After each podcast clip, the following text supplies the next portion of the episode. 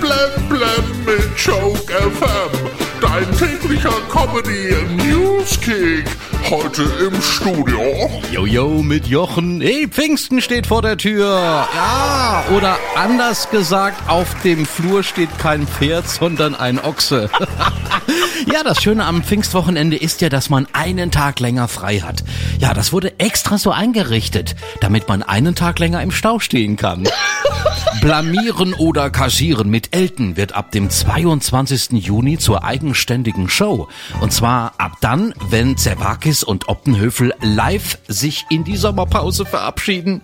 Oder anders gesagt, blamieren oder kassieren ersetzt blamieren.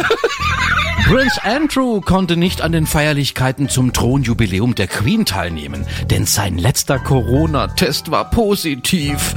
Naja, das war das erste Mal, dass nicht nur ein Test positiv war, sondern auch die Reaktionen darauf. Es gibt Fremdgehgerüchte um Fußballstar Gerard Piquet und Sängerin Shakira. Shakira soll Piquet angeblich in flagranti erwischt haben, also beim Wacker Wacker. Ach, so etwas passiert auch nur Promis. Ich selber weiß gar nicht, wo dieses äh, flagranti liegt. Heute ist auch der Europäische Tag des Fahrrades. Ja, da fahren alle mit dem Auto in den Pfingsturlaub. Oh, der Bayern-Trainer Julian Nagelsmann und seine Frau, Ehefrau Verena, haben sich nach 15 gemeinsamen Jahren getrennt. Seine Frau war genervt, dass er jeden Abend die Meisterschale mit ins Bett nehmen wollte. Oh ja, und weil es an Papier mangelt, werden jetzt auch noch die Zigaretten knapp.